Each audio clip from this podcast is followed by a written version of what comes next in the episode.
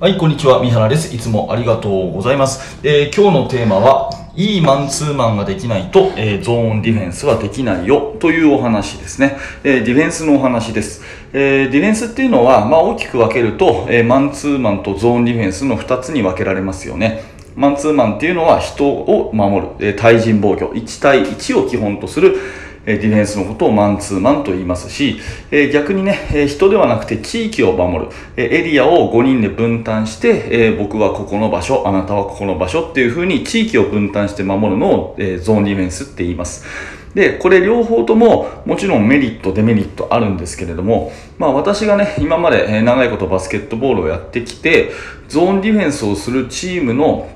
理由の多くはね、マンツーマンだと、あの、つけきれないから、ゾーンディフェンスでごまかすみたいな、そういう使い方が多かったように思います。まあ私自身もそうですし、いろんなチームのね、えー試合見てると、えーマンツーマンじゃつけない。ね、マンツーマンだと、うちの方が能力が劣るので、えーゾーンディフェンスで、え試合をごまかして何とか勝つっていう、そういう、まあ、え意味合いで作戦を立てるっていうことが多かったように思います。うん、あのミニバスとか、えー中学生の場合だと今現状ルールとしてはゾーンディフェンス禁止ですけど、えーまあ作戦的にね、えーマンツーマンでもちょっとあのダブルチームに行くとかそれから、えスイッチをするとか、まあ、そういういろんなね、えマンツーマンの変形があると思うので、まあ、それだと思って聞いてください。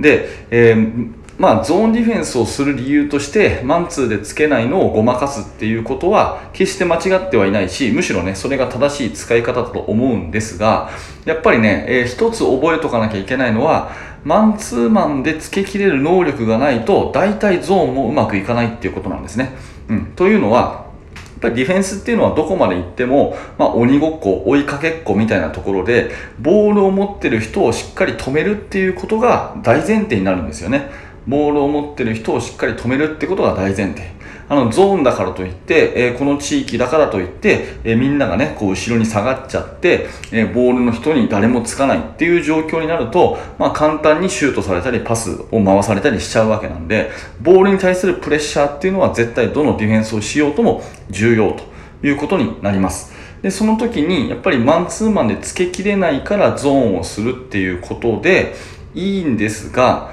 そのことの練習ばっかりして、1対1の能力が高まらない練習ばかりしていると結構危ないよっていうそういうお話です。なので、1対1の能力を身につければ身につけるほどゾーンディフェンスもうまくいくっていうことを覚えておいてもらって、やっぱり練習はマンツーマン、1対1の練習、それを重視してやるべきだというふうに私は思います。うん、あの作戦としてはね、えーすごく機能すると思うし、自分たちがちょっと劣ってるからそこを補うためにゾーンっていうのはいいんですけど、根本的にやっぱり1対1の能力っていうのが、まあ、ゾーンだとしても必要になるので、うん、マンツーマンがディフェンスの基本って言われるのは、まあ、この辺のところが理由じゃないかなというふうに思います。えー私がね、なるほどと思う言葉として、えーいいマンツーマンはゾーンに見えるし、いいゾーンはマンツーマンに見えるっていう言葉があります。もう一回言いますね。いいマンツーマンはゾーンみたいに見えるし、いいゾーンはマンツーマンみたいに見えるという言葉があります。これね、えーものすごく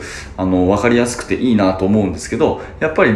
もうゾーンもマンツーもボールに対してしっかりプレッシャーをかける。ね、でそれ以外の4人はカバーポジションを取ってるっていうこの、えー共通点っていうのは絶対あるのでマンツーマンを高めていけばゾーンも使えるしでそれでいざ、ね、少し試合をごまかそうという時にマンツーマンの能力がその作戦の、えー成否に直結するよというお話です。なので、えー基本的な1対1マンツーマンディフェンスの1対1っていうのを大切に練習してみましょうというお話です。